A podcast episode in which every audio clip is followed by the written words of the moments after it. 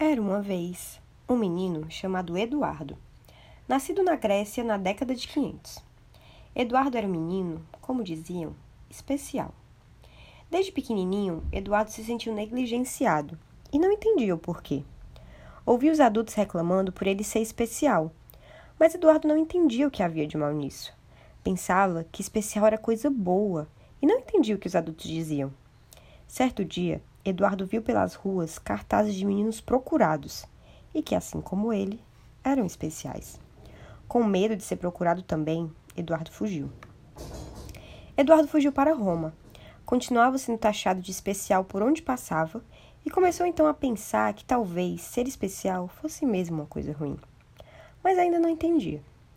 Foi quando então ele foi acolhido pelo Império Romano e, com a queda do império, ele passou então a ser responsabilidade da igreja, a qual foi designada a missão de proteger os cristãos do menino especial. Eduardo não gostava do abrigo onde a igreja o colocou. Ficava muito triste por ser chamado de castigo de Deus. Castigo ele sabia que era coisa ruim. E continuava sem entender por que ele era tratado assim. Com o passar dos anos, ele continuou no abrigo, mas já não o chamavam mais de praga. Passaram a cuidar mais dele, ensinar coisas e deixavam até ele socializar com outros meninos, que eram especiais também.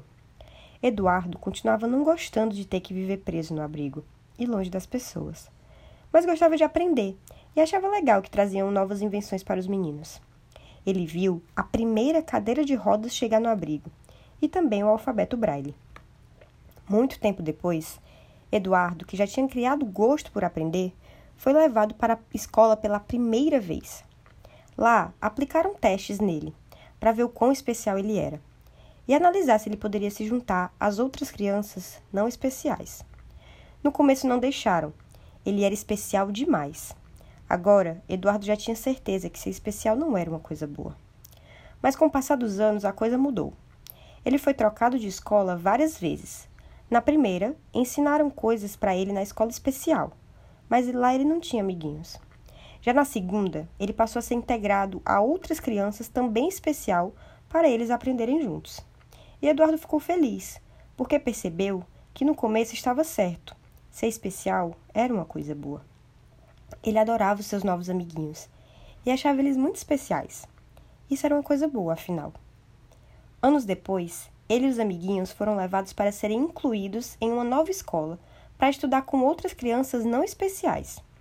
Mas isso só aconteceu porque reivindicaram muito que ele e essas outras crianças pudessem ser incluídas nas escolas regulares. Eduardo via os protestos na rua. E foi assim que ele e os amiguinhos foram então para a nova escola. No começo foi difícil, mas Eduardo gostava de desafio. No começo, as crianças não especiais, como eram chamadas, não foram legais com ele. E aí ele teve a certeza: ser especial é que era coisa boa. Mas com o passar do tempo, ele foi se sentindo mais acolhido e mais aceitado. A escola foi mudando. E com o tempo, ele nem lembrava mais do começo e de como foi difícil. Não só a nova escola, mas a vida. E foi um dia, na escola, que então ele entendeu tudo. Entendeu que os adultos falavam desde o começo, o porquê que ele era especial. A professora estava contando a história de Peter Pan na Terra do Nunca, e Eduardo então percebeu que ele era igual ao Peter. Ele era especial. Ele tinha o dom de permanecer criança para sempre.